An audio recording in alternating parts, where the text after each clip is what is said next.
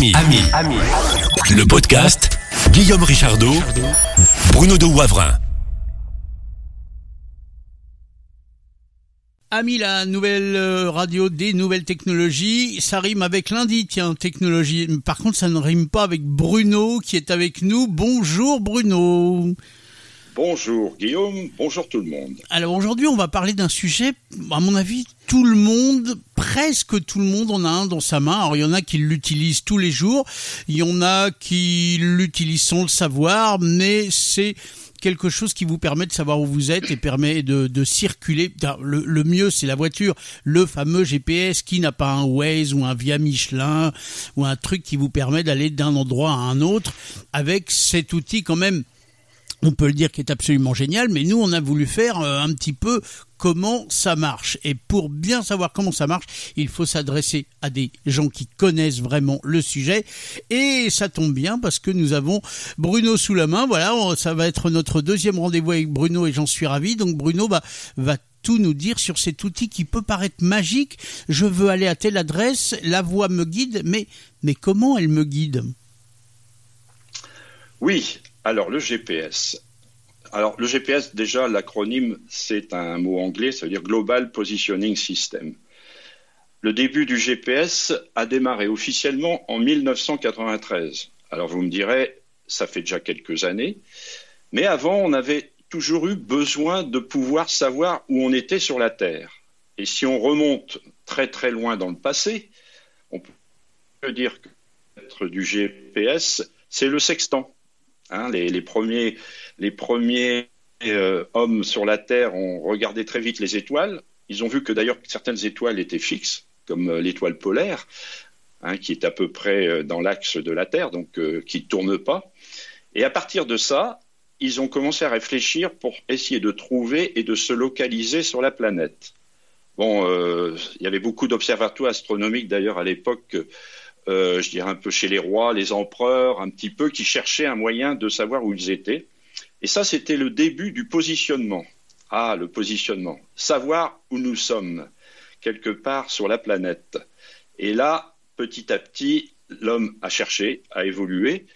Et dans les années 90 et même un peu avant, le département de la défense américain a décidé de démarrer une nouvelle étude sur ce fameux GPS. Alors, il existait quand même des systèmes électroniques, et moi j'ai eu la chance de travailler là-dessus d'ailleurs, sur euh, le moyen de se positionner. Alors, certains systèmes ont d'ailleurs été inventés au moment de la guerre 40, parce que c'est un, challenge de savoir où se trouvaient les bateaux, les avions, etc.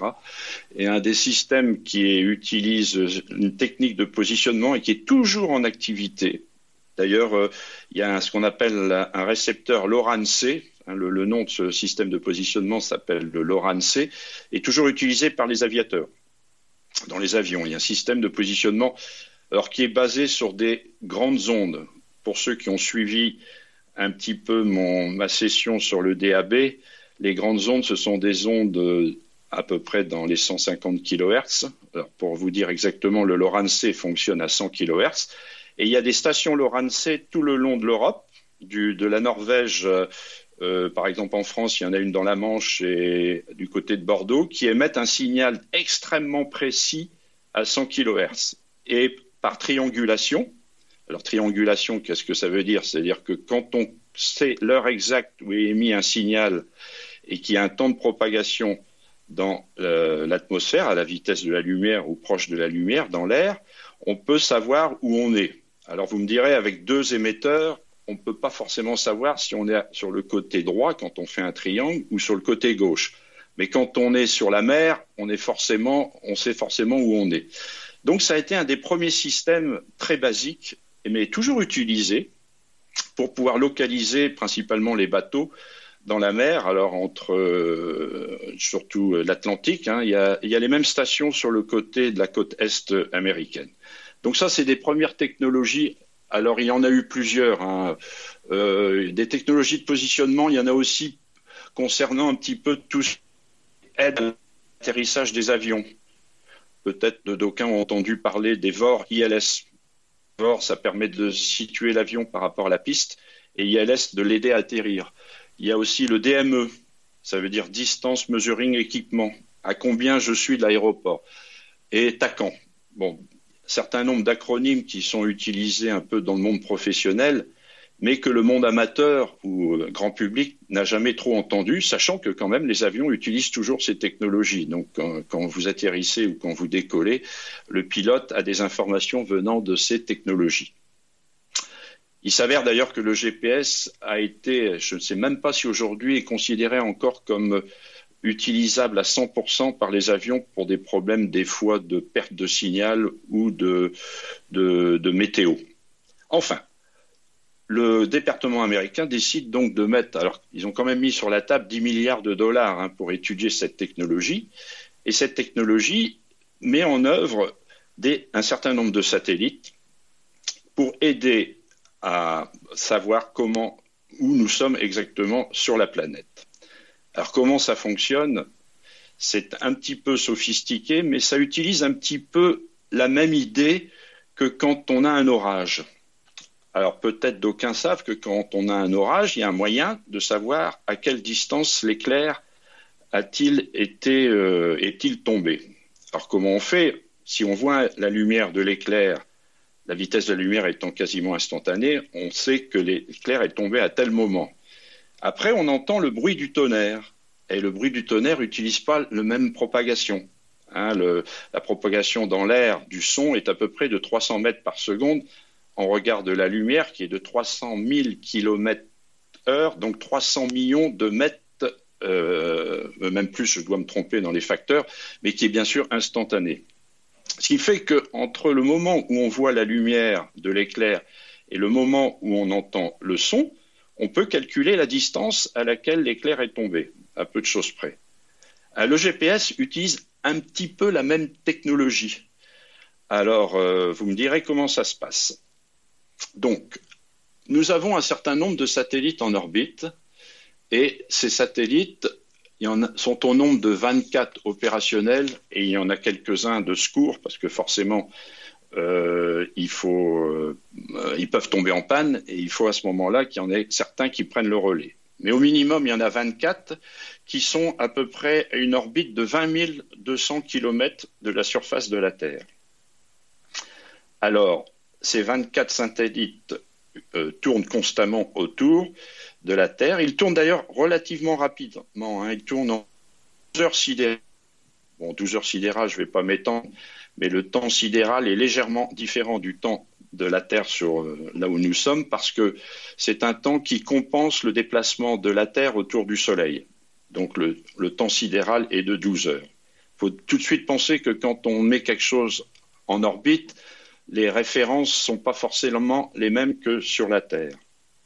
Bon, j'espère, Guillaume, que je suis assez clair, hein, parce que c'est pas. Bah, sinon, j'aurais coupé, j'aurais déjà posé une question, mais là, là, ça va, c'est bon. Je, je, suis. Tiens, je voulais juste dire pour les orages, pour les orages tout à l'heure, en fait, on compte les secondes entre l'éclair et le tonnerre, et on peut savoir à peu près à combien de kilomètres est le et l'orage. Quand tu vois un éclair et que tu entends le, le, le tonnerre euh, 10 secondes plus tard, par exemple, le nombre de secondes peut te permettre de calculer que c'est tant de kilomètres. Voilà, ben, si tu fais 10 secondes à 300 mètres par seconde, tu peux dire l'éclair est tombé à 3 km. Voilà, c'est ça. alors, c'est vrai qu'on va pas savoir forcément. Alors, on a vu l'éclair au loin, ça on sait, tiens, il est tombé, euh, moi qui habite en Bretagne, il est tombé à Rennes, et moi je suis un peu au sud de Rennes, et il n'est pas tombé euh, à côté. Si je regarde vers le nord, étant au sud de Rennes, je vais voir que l'éclair est tombé à Rennes. Donc là, j'ai quand même un peu une idée du positionnement, puisque j'ai déjà la distance et de mes yeux, comme je vois l'éclair, je peux savoir où l'éclair est tombé, s'il est tombé à l'est ou à l'ouest de Rennes. Bon, là, c'est, on a besoin qu'une information, enfin, deux informations. Le moment où l'éclair est tombé et le moment où on entend le tonnerre. Voilà. Pour ce qui est le cas quand on a des satellites, il faut quand même trois satellites au minimum pour pouvoir déterminer où on est sur euh, la planète. Alors je vais développer un petit peu après, c'est pas forcément toujours facile, mais dans le concept de base, le, point le plus important, parce que forcément dans le vide le son ne se propage pas et un satellite n'envoie pas un éclair et on compte pas le temps euh, partant du satellite. Hein, forcément, il faut trouver une autre technique. Et toute la technique des, GPS est basée sur le temps et la fréquence. Alors le temps-fréquence, ah là là. Euh, je vais même vous parler d'Einstein, parce qu'en réalité, ça implique des notions liées à la relativité d'Einstein. Alors, je développe. La comparaison avec l'orage fait qu'est-ce qui peut faire et euh, dimensionner l'éclair que l'on voit au loin dans un système euh, GPS où 24 satellites tournent autour de la Terre. Alors pourquoi il en faut 24 C'est parce qu'il faut pouvoir arroser des ondes que ces satellites envoient à nos petits récepteurs GPS à peu près de manière constante. Et si on fait la sphère de la Terre et qu'on fait parcourir ces satellites euh, les 12 heures sidérales différentes, il faut être sûr qu'au minimum, à tout moment, on ait trois satellites qui soient en visibilité ou sur la route, dans votre voiture, dans votre téléphone mobile, parce qu'en réalité, dans les téléphones mobiles, il y a un récepteur GPS. Euh, juste une petite aparté, le récepteur des GPS, je ne sais pas si vous avez remarqué, quand vous utilisez des navigateurs comme Waze ou d'autres TomTom ou autres euh, systèmes qui sont intégrés à votre smartphone, vous avez peut-être constaté que la batterie se vide relativement rapidement et que dans une voiture, il vaut mieux être alimenté. Parce que derrière, au-delà du récepteur GPS qui consomme pas mal d'énergie, il y a énormément de calculs qui se font. Et les calculs, ça demande de l'énergie au microprocesseur de votre smartphone, et donc ça vide relativement plus rapidement vos, batteries qu'un usage normal. Voilà une petite explication. Et c'est pour ça qu'il est intéressant toujours d'avoir son cordon euh, et branché soit sur la prise USB de la voiture ou soit sur un adaptateur euh, allume-cigare. Donc, le département américain, quand il a décidé de lancer ça, c'était d'ailleurs à l'origine un usage principalement militaire. Il voulait pouvoir savoir localiser très facilement les bateaux, les avions, les missiles. Hein, euh, euh, malheureusement, c'était pour des opérations de type guerre, et c'était très important de savoir où se trouvent les, les, différents euh, vaisseaux ou même fantassins. Ou... Donc tout le monde pouvait être équipé de récepteurs GPS et de pouvoir localiser exactement où il se trouvait sur la planète. Alors je te coupe parce que c'est vrai que tu as fait un parallèle en disant que c'était militaire d'abord à la base, mais c'est pas la première application. Hein. Par exemple Siri, le petit assistant que vous avez dans votre téléphone, eh bien à la base c'était une société qui travaillait pour l'armée américaine, qui développait ce système de reconnaissance vocale pour que des pilotes dans des avions puissent faire des commandes à la voix, et qu'Apple a racheté quand l'armée on a eu assez, avait fait toutes les recherches qu'il fallait, Apple a racheté cette société pour en faire une application à glisser dans les téléphones. Donc souvent il y a des applications militaires qui après tombent dans le grand public. Et je, ferai même une autre parenthèse, c'est le même la même chose pour la Formule 1. Souvent il y a des technologies qui sont expérimentées dans la Formule 1 et que vous retrouvez après plus tard dans la voiture de Monsieur Tout le Monde. C'est un peu des, terrains de jeu pour tester des nouvelles choses qui après arrivent dans le grand public. Je referme ma parenthèse. C'est une excellente parenthèse, Guillaume, car réfléchis, le radar, invention primordiale pendant la guerre 40 qui a permis aux Anglais de détecter un peu en avance les, avions allemands qui voulaient envahir euh, l'Angleterre. Le radar, c'est une invention aussi un petit peu militaire à la base. Et aujourd'hui, le radar est utilisé et fondamental sur énormément de fonctionnement de notre civilisation. Donc euh, l'armée est souvent, enfin les études pour l'armée sont des moteurs technologiques pour le reste, euh, pour nous grand public. Le GPS est un, exemple. Et donc euh, quand ils ont commencé à étudier ça, ils sont partis sur le principe, et c'est là que je reviens à ma comparaison avec l'orage, c'est quel peut être le, comment savoir au moment où le satellite va émettre un signal codé pour euh, donner des informations qui seront décodées par notre euh, GPS, comment pouvoir faire la même chose que quand on voit l'éclair au loin, quand on a un orage, et ensuite qu'on compte les secondes jusqu'au moment où on va pouvoir euh, calculer la distance grâce au son. Alors, comme le son ne se propage pas dans le vide, il y a un problème. Et la solution, elle vient de ce qu'on appelle de récepteurs, enfin d'horloge de, de temps alors il faut savoir que le temps aujourd'hui euh, au Bureau national de la métrologie, C'est-à-dire que le temps mondial est basé sur ce qu'on appelle euh, des horloges au césium. Alors là, je vais rentrer un tout petit peu dans la technique.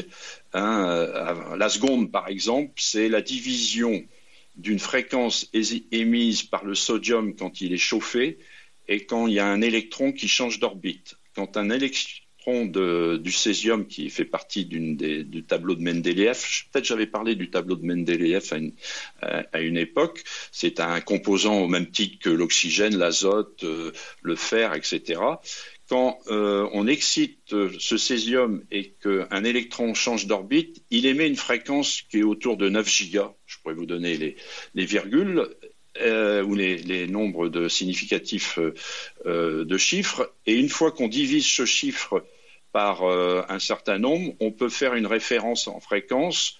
Alors principalement, on utilise le 10 MHz ou la seconde.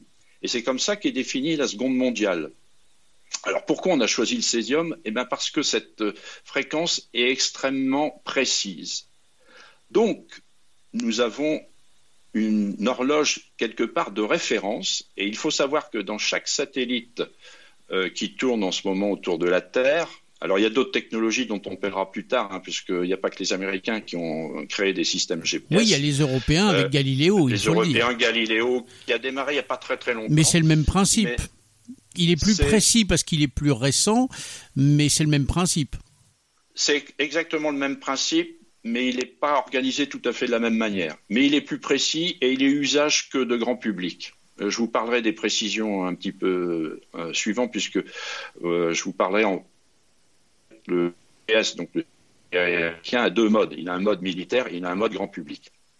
Oui, le GPS américain. On t'a perdu pendant trois secondes. C'est le GPS américain qui a euh, des des qui sert pour le grand public et pour le domaine militaire. Et pas Galiléo. Bah ça je savais pas. Tu vois, tu viens de m'apprendre quelque chose. Je pensais qu'il y avait une une face Galiléo euh, professionnelle et pas grand public.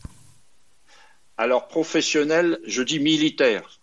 Militaire, d'accord. Galiléo, voilà, si tu veux, Galiléo a une précision grand public et une précision professionnelle. Il faut payer pour atteindre ce niveau de précision. C'est un petit peu ça la différence. Mais a priori, ils n'ont pas d'usage militaire. C'est tel que je l'ai lu en révisant un peu avant de vous expliquer tout ça. Donc je reviens à mon histoire d'horloge au césium. Donc aujourd'hui, dans le monde entier, et je peux vous dire qu'en France, il y en a énormément. Euh, alors, faut savoir et la raison pour laquelle je connais bien ce domaine, c'est que Hewlett Packard a été le premier fabricant d'horloges au césium à destination du monde professionnel.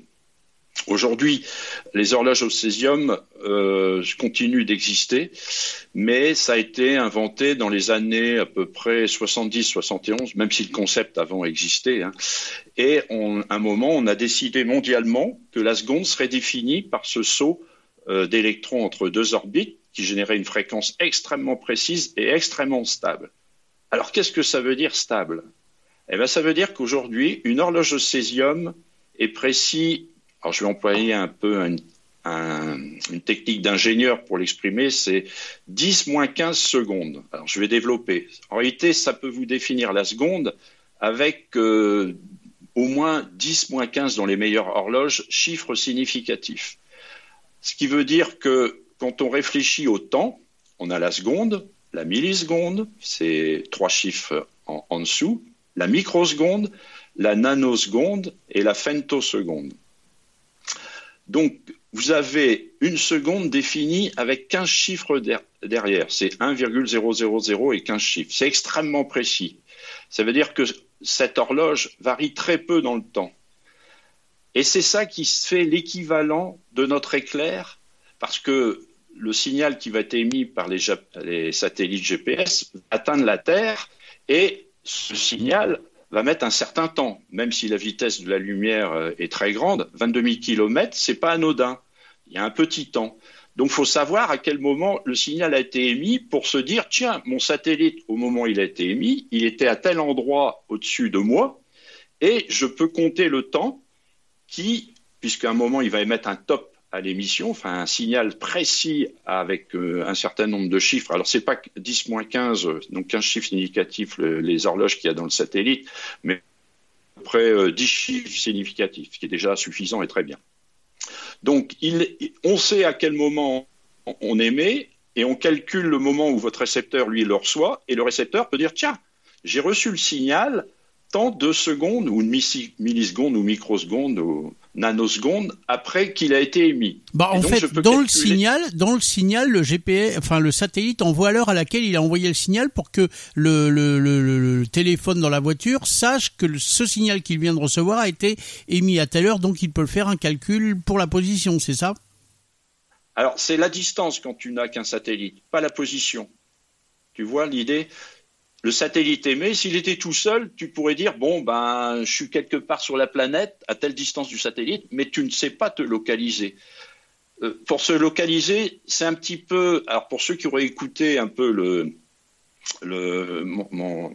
enfin l'émission sur le DAB où j'ai parlé des enceintes acoustiques et des, histoires de phase. Quand on, entend la voix sur la voix droite, c'est qu'il y a un écart de phase, c'est-à-dire qu'il y a un temps de propagation différent entre l'oreille droite et l'oreille gauche et que le, que s'appelle le, cerveau est capable de discriminer. Donc le cerveau est capable de mesurer l'écart de temps quand vous avez imaginé qu'un GPS ne voit que deux satellites, il peut quand même déjà comment se dire ah je suis à tel endroit.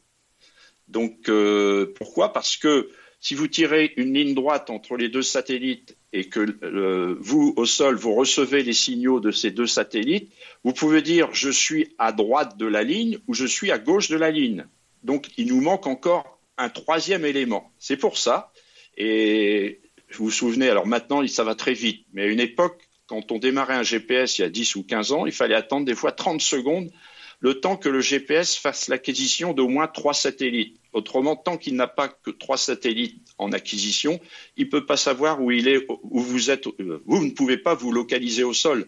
Parce que si entre, vous n'avez que deux satellites, vous tirez un trait entre deux satellites, si vous êtes à droite de ce trait ou si est à gauche de trait, vous pouvez avoir le même temps calculé des deux satellites. C'est peut-être pas J'ai compris. Si, si, si, si, mais j'ai imagé le, la chose et oui, j'ai compris. Mais alors, je vais peut-être, alors, je vais peut-être aller un peu vite en besogne, mais moi, j'ai une question qui me, qui me brûle le bout de la langue. C'est le signal envoie, le satellite envoie des signaux pour nos GPS, mais est-ce que le GPS envoie des signaux satellites? Non, j'imagine que non. Non, le GPS est uniquement un récepteur. D'accord. Et c'est lui qui fait son calcul euh, par rapport à ce que le satellite lui envoie pour savoir où est-ce qu'il va nous emmener. Voilà. Alors, le GPS est un récepteur avec en plus une. Euh, vous imaginez, les satellites sont à 22 000 km, donc le signal n'est pas très fort qu'il arrive. D'ailleurs, des, des ingénieurs en électronique, il a un rapport signal-bruit négatif je vous expliquerai un petit peu après ce que ça veut dire un rapport signal-bruit négatif. C'est pour ça d'ailleurs euh, qu'on dit, c'est pour ça qu'on dit que quand par exemple tu es sur une route où il y a énormément d'arbres euh, au-dessus de ta tête, quelquefois ça peut passer moins bien, ou tout simplement tu passes euh, sous un tunnel et là ça marche plus du tout parce que le signal est pas fort et qui traverse pas des, des grosses parois ou qui peut pas traverser une horde de feuilles. Si tu es en pleine forêt, que tu as plein de gros arbres, bah, le signal passe plus. Exact. Et euh, pour te dire, le, les fréquences du signal GPS sont d'ailleurs très proches du DAB. C'est un très beau trait d'ailleurs, le DAB, hein, les fréquences du DAB. Aujourd'hui, il y a deux fréquences pressenties. Il y a l'ex VHF euh, euh, je ne sais pas si c'est utilisé en France entre 174 et 240 mégas. C'est là où il y avait euh, l'ORTF, euh, ce qu'on appelait la VHF, hein, l'émission de télévision. Mais aujourd'hui, le DAB était, était mis principalement entre 1452 MHz euh, jusqu'à 1492, le DAB, donc 1,452 GHz quand on exprime en GHz. Et le GPS euh, a deux fréquences qu'on appelle L1, L2, euh, je suis en train de voir mes notes. Oui, c'est 1575 MHz et 1227 MHz. Donc, si vous voulez, le GPS émet sur deux fréquences. Alors, il y en a une qui est réservée aux militaires, mais la L1, en fin de compte, est très proche du DAB. Hein, c'est assez, assez rigolo. Alors, ce ne sont pas des fréquences très hautes hein, à comparaison euh, euh, de ce qu'on a tous dans notre poche. Hein. Le GSM avait démarré à 900 mégas, donc 900 mégas, c'est un peu en dessous. 1 giga 8, c'est Bouygues qui avait démarré les premières émissions à 1 giga 8, et la 3G, c'est à 2 giga 3. Bon, aujourd'hui, il y a le, le, 900, le 800 et le 700 mégas qui ont été donnés suite aux abandons de la télévision analogique. Mais voyez, on est dans cette zone de fréquence. Ce ne sont pas des gigahertz. Hein. Pour info, les radars les premiers radars qu'on avait automobiles au bord de nos routes euh, travaillaient à 9 giga 9 ou 10 gigas, et aujourd'hui c'est 24 gigas ou au-dessus. Donc nous sommes dans des fréquences relativement basses. Mais le 1,5 giga qui vient de nos GPS, forcément, sous un tunnel ne peut pas passer, soit parce qu'il y a de la roche ou du béton armé. Et le béton armé euh, coupe pas mal les ondes. C'est un peu notre problème en Wi-Fi dans les immeubles, puisque euh, on euh, on perd vite le signal en Wi-Fi parce que quand vous avez un béton qui est maillé d'acier, eh ben la maille d'acier bloque les ondes. On en fait d'ailleurs ce qu'on appelle des caches de Faraday. Faraday étant un, scientifique célèbre qui avait trouvé le moyen d'isoler. Hein. C'est lui avec le paratonnerre qui a des, des grandes inventions. Mais une cache de Faraday permet à des ingénieurs de s'isoler de extérieur. Imaginez que vous voulez mettre au point un récepteur GPS, vous pourriez être perturbé par le GPS lui-même. Donc, il faut s'isoler et mettre votre récepteur dans ce qu'on appelle une cage de Faraday, qui est une cage en fer que l'on met à la terre et qui évite que les ondes extérieures rentrent à l'intérieur et l'ingénieur, avec ses appareils de mesure, peut à un moment faire des vraies mesures de son équipement sous test. Voilà une petite aparté.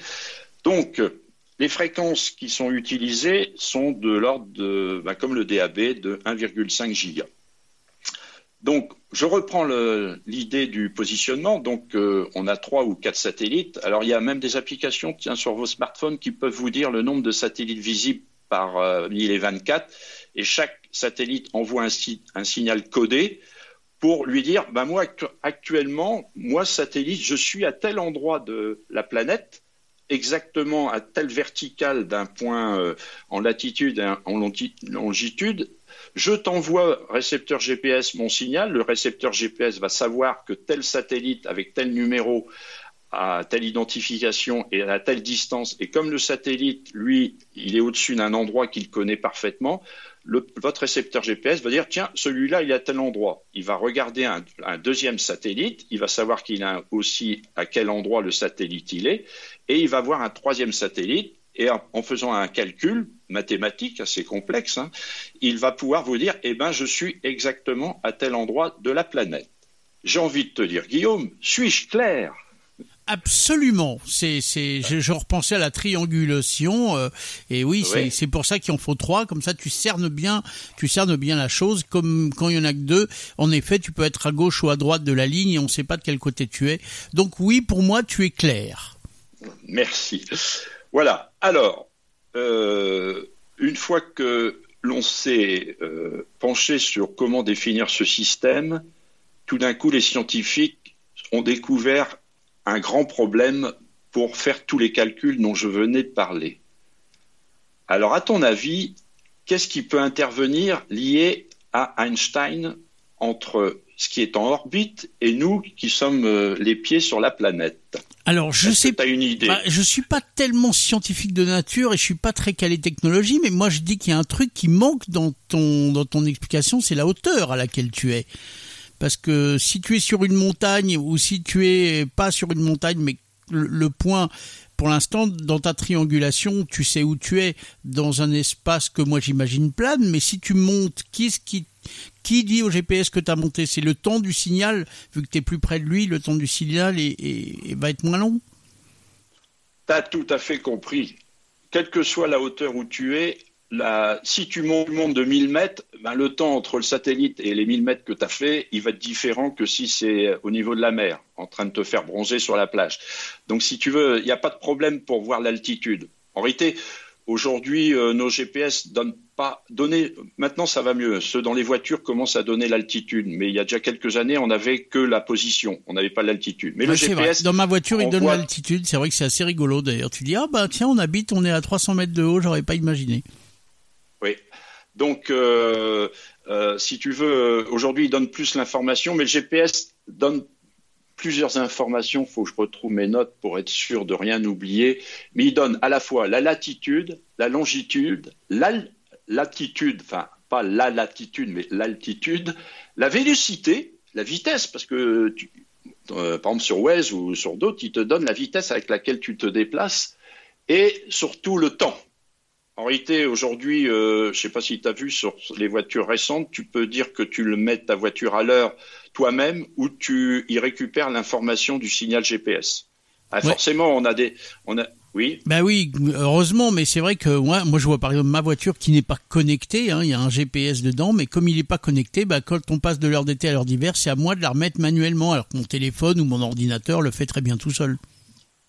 Oui, je pense qu'aujourd'hui, les, toutes les voitures, euh, disons depuis 4-5 ans, ont l'option de soit se synchroniser sur le signal GPS pour se mettre à l'heure, soit euh, ne pas le faire. Hein, ça dépend. Euh, il y a une option euh, dans un des ah, nombreux menus que nous avons. Que je n'ai pas trouvé l'option dans un menu caché quelque part. Il faut que j'aille voir avec ma truelle. voilà. Non, alors, je pense que et la question que je te posais, elle est liée à Einstein, c'est que Einstein a dit dans sa relativité enfin dans les, premières lois de la relativité euh, restreinte et générale, que le temps ne s'écoule pas selon l'influence de la gravitation. Ah ah Qu'est-ce que ça veut dire? Eh bien, ça veut dire que nous, on vieillit moins vite sur la Terre, satellite GPS qui tourne à, à 220 000 km de la planète. Et en plus, il y a un deuxième phénomène que Einstein expliquait, c'est que nous, sur la Terre, ben, par rapport à notre environnement, on est statique, même si la Terre tourne, hein, alors que le satellite, lui, tourne autour de la Terre. Donc il y a deux phénomènes que les gens qui gèrent en ce moment le, GPS euh, américain, hein, entre autres, sont obligés de compenser. Alors il faut savoir si euh, L'USNO, alors c'est un centre de contrôle est basé dans le Colorado aux US, hein, et c'est eux qui gèrent complètement la constellation et ils ont quelques stations euh, quelque part sur la planète pour pouvoir euh, à tout moment avoir visibilité sur les 24 satellites qui tournent. Il hein, ne faut pas en perdre un. Hein. Enfin, il y en a quelques-uns de secours, mais il faut, si jamais il y en a un qui tombe en panne, eh ben, il faut pouvoir faire qu'un autre puisse prendre la place. Donc le centre de contrôle euh, américain qui gère tout ça est constamment obligé de compenser l'heure qu'il y a dans les horloges en orbite due à deux phénomènes. La gravitation, parce que le temps s'écoule moins vite sur nous, Terre, parce que nous, comme on est proche de la Terre, la gravitation ralentit le temps. Alors euh, vous me dites, euh, on n'en a pas trop conscience. Oui, ça la ralentit de quelques microsecondes ou nanosecondes. Hein, Je n'ai pas fait le calcul. Et, en plus, comme les satellites tournent, ça rajoute un deuxième facteur de compensation. Donc le centre de contrôle américain constamment va dire modifier et paramétrer les horloges qui sont en orbite. Alors, il faut savoir qu'il y a quatre horloges par satellite. Il y a deux horloges au, au, césium et deux horloges au rubidium qui a des fonctions très proches du césium. Mais le césium est reconnu comme le standard mondial. Le rubidium a d'autres avantages, mais ce n'est pas le rubidium qui définit la seconde mondiale. Hein, pour tout vous dire. Donc, ces satellites reçoivent des informations euh, euh, du centre de contrôle américain pour constamment compenser l'heure. Euh, pour vous dire, s'ils ne le faisaient pas, au bout d'une semaine, on serait à quelques kilomètres de la vraie position. Et donc, quelque part, et c'est quand même extraordinaire, nous sommes en train d'utiliser une technologie où les lois de la relativité d'Einstein sont mises en œuvre. C'est une technologie grand public, mais si on ne compensait ça, pas ça, on ne serait pas euh, bien localisé au bon endroit, et ça très rapidement. Vous imaginez, au bout d'un mois, on serait peut-être à 50 km du point réel. Donc c'est quelque chose quand même d'extraordinaire de se dire, tiens, on utilise quelque chose où les lois d'Einstein quand même le plus grand inventeur du XXe siècle. Hein. on est toujours en train de, découvrir toute la puissance de s'il a pu nous, découvrir, entre autres, vis-à-vis des trous noirs. Hein. Peut-être qu'un jour on parlera des trous noirs, mais qui sont quelque chose d'extraordinaire.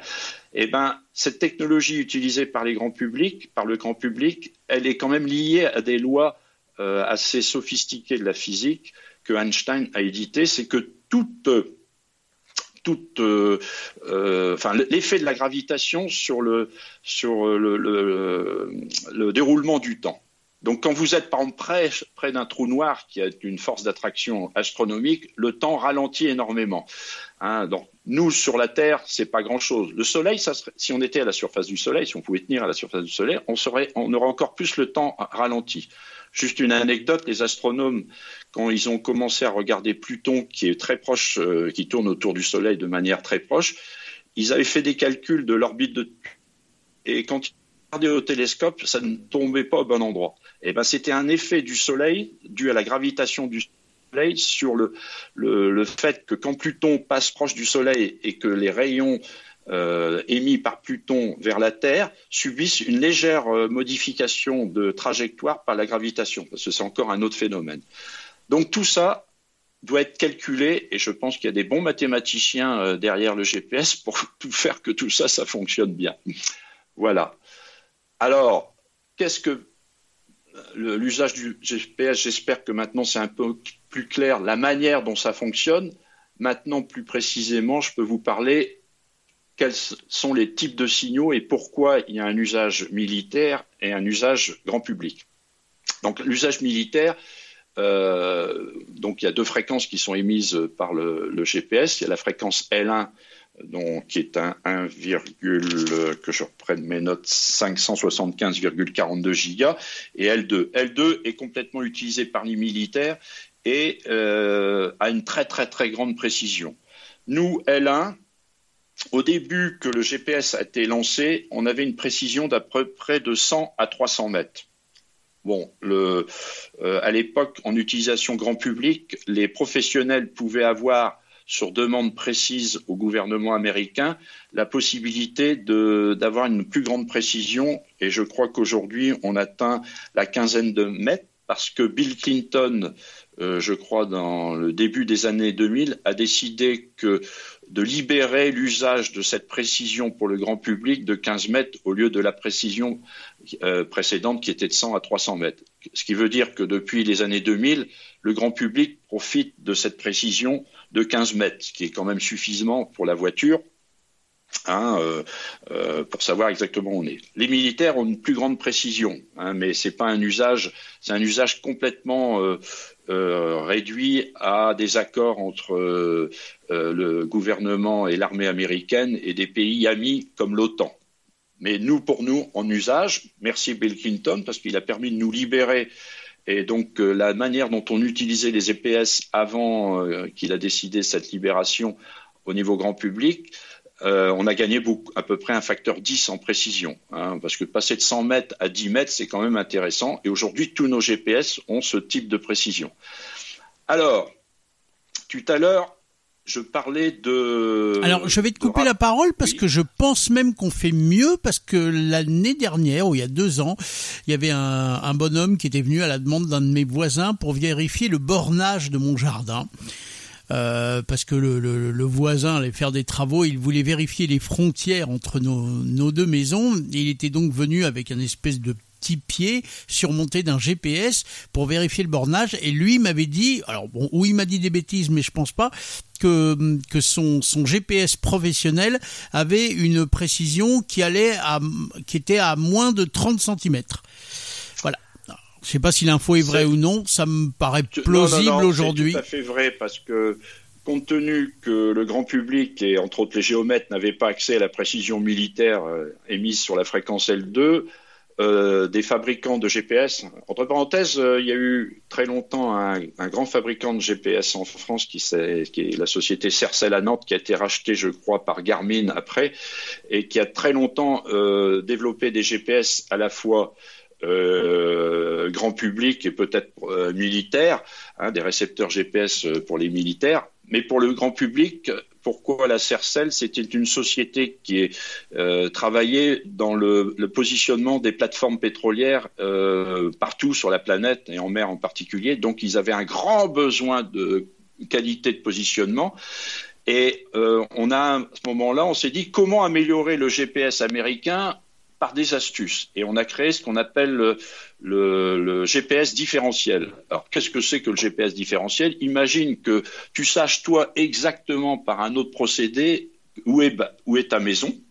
Donc, tu peux dire, ma maison, elle est à, quelques centimètres près à tel endroit. Je prends un GPS et je, je mesure quelle est la valeur que le GPS lit à l'endroit de ma maison.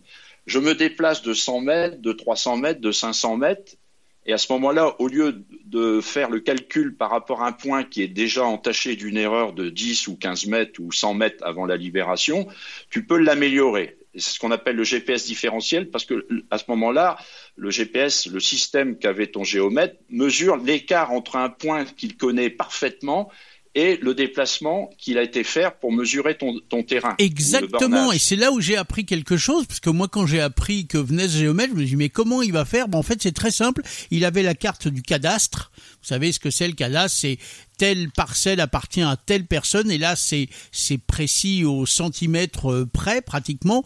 Donc il a vu que sur le cadastre tel point c'était la frontière de mon terrain, il y a mis son GPS pour voir si en réalité le GPS lui donnait les mêmes chiffres que ce qu'il y avait sur le cadastre.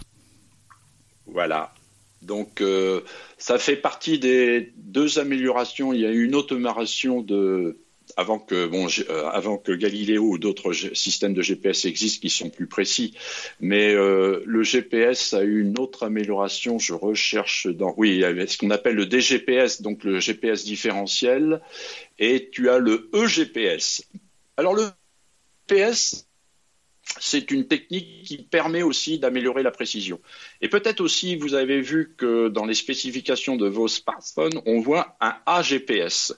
Alors c'est aussi une technique, euh, là je fais une aparté liée toujours à nos téléphones mobiles et nos smartphones, qui conjugue le fait qu'avec des stations de base, on puisse aussi localiser où vous êtes. Imaginez que vous ayez plusieurs stations de base, mettons trois, par la, distance et le dialogue entre votre smartphone et les différentes stations de base qui y a autour de vous, on a moyen de localiser les gens. Alors beaucoup moins précis que le GPS, mais dans la technique de AGPS, on apprend à localiser où est votre smartphone de manière, euh, je dirais, approximative, et à ce moment-là, ça aide le GPS à se, synchroniser sur les satellites. C'est pour ça qu'aujourd'hui, euh, quand on met en route son smartphone, euh, si on est en dehors de chez soi, parce qu'il faut quand même être à l'air libre ou pas très loin d'une vitre, pour que les ondes passent, hein, j'en parlerai après, et eh ben c'est pour ça que les smartphones se, en, se phase lock, enfin se lock, se verrouille très rapidement sur le signal GPS. C'est une technique qui avant 2000 n'existait pas. C'est pour ça que des fois il fallait attendre 30 secondes, sinon une minute avant que votre GPS euh, TomTom principalement à l'époque, ce qu'on connaissait ou Garmin ou d'autres marques puisse euh, se loquer. Donc c'est toutes ces techniques qui ont permis, soit pour les géomètres ou d'autres, euh, l'amélioration de la précision basé sur le satellite américain, euh, le système de constellation euh, GPS américain, qui était donc précis de 10 à 15 ou même avant de 100 à 300 mètres. Hein. Donc euh, on voit que les gens se sont penchés en se disant tiens comment on peut améliorer ça? Donc voilà. Alors pourquoi le, si on n'avait pas toutes ces améliorations d'aide à la synchronisation et à la détection de nos trois satellites, pourquoi c'est aussi compliqué eh ben, c'est que le signal qui est émis à 20 000 km de la Terre euh, par des antennes, peut-être sur le satellite, qui euh, doivent arroser relativement large, c'est-à-dire qu'elles ne sont pas directionnelles. Alors qu'est-ce que ça veut dire une antenne directionnelle? Euh, Imaginez que vous voulez recevoir la télé, que vous n'ayez pas votre antenne sur le toit avec ce qu'on appelle les râteaux, hein, les petites barres métalliques. une antenne télévision, qu'est-ce que ça fait? Ben, ça, ça concentre les signaux qui sont émis à Paris pour vous de la Tour Eiffel sur des petites euh, barres qui sont liées à la longueur d'onde. Hein. c'est un calcul euh, qui se fait par les gens qui fabriquent des antennes. Et le fait d'avoir une antenne comme ça, ça vous euh, récupère plus de niveau de signal que si vous avez une simple antenne comme une antenne de CB. Hein. L'antenne de CB, c'est quelque part de Citizen Band, 27 mégas. C'est une antenne qui va émettre de manière homogène autour de ce qu'on appelle de la barre verticale. Donc c'est ce qu'on appelle une antenne omnidirectionnelle. Alors qu'en télévision, on a une antenne directionnelle. Le problème, c'est que les satellites qui émettent euh, le GPS, ils ne peuvent pas être directionnels. Eux, ils vont pas suivre euh, vous euh, spécialement sur la planète. Il faut qu'ils émettent de manière très large. Donc quand on émet large, l'énergie que l'on reçoit au sol, elle est faible. Au lieu de la concentrer sur un point unique, on est obligé d'arroser vraiment sur toute la surface Je peux prendre le parallèle avec une lampe de poche. Si, si tu as une lampe de poche qui fait un, rayon tout, tout fin, ça va éclairer très fort, mais juste sur le, le rayon, alors que si c'est une lampe de poche large, elle va éclairer plus de choses, mais moins fort. Tout à fait. C'est là tu fais le parallèle au niveau de la lumière. Hein, donc euh, c'est tout à fait similaire. Hein. La lumière, ce sont des terahertz. Euh, nous, on parle de gigas ou de kilos ou de 100 euh, mégahertz, etc. Mais les fonctionnements sont assez euh, similaires. Donc, comme le signal, on ne peut pas non plus avoir des puissances phénoménales dans le satellite pour faire des émetteurs de milliers de kilowatts, hein, parce qu'il y a des panneaux solaires qui les alimentent. Donc, tout ça doit être pensé à l'origine. Donc, les récepteurs qui arrivent euh, le récepteur qui reçoit le, signal, et lui, il n'a pas non plus une antenne extraordinaire. Hein, quand vous pensez que vous l'avez dans la main, alors peut-être rappelles-tu que les premiers GPS avaient une genre d'antenne un peu grosse euh, au-dessus dans les premières versions. Hein, c'est parce qu'il fallait essayer de capturer le maximum de signal. Maintenant, euh, dans un téléphone mobile, il y a une antenne GPS hein, spécifique. Il faut savoir que dans un téléphone mobile, il y a au moins 5 ou 6 émetteurs et récepteurs, si on fait le bilan. Je pourrais vous en parler un de ces jours. Mais il y a beaucoup d'émetteurs-récepteurs et il y a des récepteurs comme euh, euh, le GPS principalement. Et d'ailleurs, je fais une petite parenthèse sur les antennes parce que ça, j'ai appris ça il y a pas longtemps et ça me paraît complètement logique maintenant. Sur votre voiture, maintenant toutes les voitures sont équipées d'un GPS. Eh bien, dans l'antenne qui vous sert à écouter la radio, il y a aussi une antenne GPS afin que le GPS aille chercher le signal de l'extérieur et qu'il le capte mieux, contrairement à votre téléphone qui lui, euh, bah, vous le débranchez, vous le mettez dans votre poche. Donc l'antenne, elle est dans votre téléphone, mais par contre dans les voitures, l'antenne qui vous sert à écouter la radio est aussi une antenne GPS. Ça, je l'ai appris il n'y a pas très longtemps. Et peut-être que tu sais aussi qu'il si, tu mets ton téléphone mobile dans une voiture, euh, le toit, sauf si c'est un toit ouvrant, fait aussi cache de Faraday. Donc il y a un endroit spécifique euh, qui est d'ailleurs souvent zoné par des petits points noirs autour du rétroviseur central. Et c'est là qu'il faut placer le GPS, le, votre smartphone. Oui, il faut qu'il soit sous le pare-brise pour que les, les, ondes du GPS puissent traverser le pare-brise et venir euh, taper dans votre téléphone. Oui, parce que les pare-brises sont des fois métallisés. Et le fait d'avoir un pare-brise métallisé te bloque les ondes.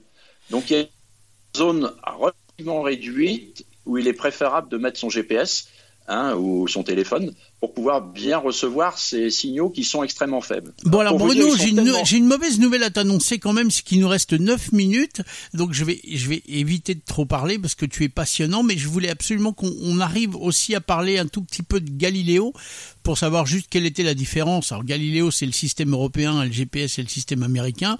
Et moi je fais ma dernière petite parenthèse avant de te rendre l'appareil, c'est que dans les téléphones récents, dans les téléphones qui ont deux ans, euh, voilà à peu près deux ans maintenant, vous avez la puce pour capter Galiléo et c'est votre téléphone qui choisit et qui semble-t-il, d'après plusieurs articles que j'ai lus, euh, préférence Galiléo au GPS. Donc on se dit bon, je vais mettre le GPS, mais en fait vous ne le savez peut-être pas, mais vous êtes euh, sur les satellites de Galiléo. Et je referme ma parenthèse. Donc oui, alors euh, pour te parler de Galiléo, c'est qu'à un moment les, les Européens se sont dit bon c'est bien gentil le GPS, hein, mais par exemple euh, à certains moments, euh, euh, alors c'est vrai qu'on n'a pas de temps, je voulais développer l'histoire du rapport signal-bruit et puis l'histoire de la précision, parce que les Américains peuvent à tout moment dégrader la précision. Si tout d'un coup sur un champ de bataille, euh, il y a des ennemis qui veulent utiliser le GPS, même en version grand public, qui est quand même relativement précise, ils peuvent nous dégrader même, et nous, on sera entaché de ce problème. Alors, ils peuvent le faire uniquement sur une zone. Hein. On peut espérer qu'ils ne le feront pas au niveau Europe. Mais vous imaginez des voitures euh, du genre euh, euh, la Tesla qui, qui va faire de la conduite autonome basée sur la, la géolocalisation GPS. Si les Américains commencent à dégrader le GPS, on risque d'avoir quelques mauvaises surprises. Hein. Donc, ces histoires de réception de signal, de rapport signal-bruit négatif dont je vous parlais tout à l'heure, liées au fait que les Américains peuvent à tout moment dégrader le signal fait que l'Europe, à un moment, a dit bon, il faudrait peut-être qu'on fasse nous-mêmes notre GPS à nous pour pouvoir être indépendants. Hein.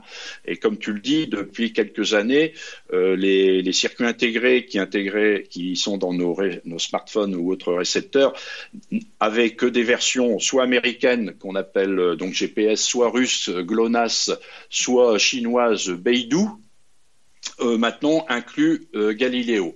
Donc les Américains ont, décidé, on en est juste à la fin du déploiement. Hein. Normalement, il devrait être complètement opérationnel en 2020. Hein. Euh, donc de pouvoir mettre en œuvre euh, et d'avoir un service de base gratuit pour aller jusqu'à 4 mètres de précision en horizontale et 8 mètres en altitude. Hein. Donc on a lancé 30 satellites. Alors on a eu beaucoup de soucis financiers hein, parce que pour que les Américains, comme toujours, se mettent d'accord pour mettre de l'argent sur la table et développer cette technologie. Hein, on, a quand même fini par lancer 30 satellites avec 6 de rechange. Chaque satellite fait 700 kilos et l'orbite, c'est pas tout à fait la même que les Américains, c'est à 23 000 km. Alors, ça, ça, ça c'est une constellation qui est plus concentrée pour donner des signaux très précis sur l'Europe. Hein, donc, euh, euh, ça a débuté euh, les études en 99 et on a fait des premiers essais. Il y a eu quelques soucis d'ailleurs parce que cette euh, euh, comme je vous l'ai mentionné, toute la précision du GPS dépend aussi des horloges. Et les Européens ont décidé de, fabriquer des nouvelles horloges plus précises que les horloges au césium. On peut toujours faire des, et aujourd'hui il y a des techniques qui vont plus loin que le, les 15 chiffres significatifs dont je vous parlais dans les meilleures horloges au césium, des, des, techniques à pompage de laser, enfin c'est un peu compliqué. Donc ils ont décidé de mettre au point euh, les horloges, mais je crois que dans les quelques premiers satellites, si mes souvenirs sont bon, il y a eu des problèmes d'horloge et c'est pas facile d'aller réparer en orbite. Mais aujourd'hui, a priori, c'est opérationnel. Et donc, euh, les smartphones, et ça peut être intéressant quand vous en choisissez un, et si vous voulez avoir une très grande précision, ne serait-ce que ceux qui utilisent les, chemins de grande randonnée et qui voudraient être bien localisés sur leur chemin de grande, de grande randonnée, d'avoir un smartphone ou un récepteur GPS utilisant la, la, constellation Galileo. Voilà un petit peu. Mais donc, c'est, euh, ça va être complètement déployé euh, en ce moment. Hein, je dirais que c'est, ça avait démarré le 15 décembre 2016, mais tous les satellites n'étaient pas euh, complètement euh, déployés. Voilà. Donc il y a au monde euh, aussi les Indiens qui lancent quelque chose. Bon, les Chinois, c'est Beidou. Vous verrez que dans les spécifications, si vous regardez les paramètres techniques des, smartphones, vous avez support. Bon, GPS, ça c'est tout le monde. Le, GLONASS russe, le Beidou chinois, parce que nos smartphones viennent beaucoup de Chine. Hein, enfin, pour les marques chinoises, forcément et les Indiens euh, et les Japonais aussi qui font un système mais localisé sur le Japon. Donc euh, euh, le GPS en deux mots, qu'est-ce que ça, ça permet de savoir exactement où on est sur la Terre, d'avoir le temps, l'heure, la date d'une manière extrêmement précise. Hein. Les professionnels ont ce qu'on appelle des récepteurs temps-fréquence, qui sont d'ailleurs utilisés dans les télécommunications. Hein. C'est la technologie euh, euh, d'avoir la notion d'une très très grande précision en temps et en fréquence est utilisée dans euh, les télécommunications. Hein. il y a eu très longtemps un réseau qui est en désuétude qui s'appelait le Sonnet SDH dans les émetteurs entre les régions euh, qui transmettaient l'information à très haute vitesse, hein, ça a été remplacé par la l'IP et la fibre, utiliser une technologie qui est basée sur des horloges parce que quand on transmet des signaux digitaux pour pouvoir les échantillonner il faut avoir ce qu'on appelle des horloges très précises.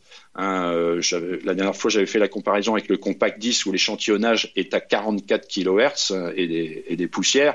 L'horloge d'un compact 10 doit être aussi extrêmement stable pour éviter quand on crée et quand on restitue le signal analogique, le signal soit entaché de bruit. Donc, il faut une très grande stabilité d'horloge. Dans les jargons techniques euh, des ingénieurs, c'est ce qu'on appelle le bruit de phase. Donc voilà, toute cette technologie eh ben, nous sert tous les jours, à tous les moments, et on peut quand même dire merci euh, aux Américains d'avoir lancé ça, et merci à Einstein de nous avoir donné les bons moyens de calculer tout le décalage dans le temps de nos horloges qui sont en train de tourner autour de nous et qui nous rendent bien service tous les jours au, au, commun des mortels. Et nous, on peut dire merci à Bruno de nous avoir expliqué en presque une heure euh, le GPS. C'était très très intéressant.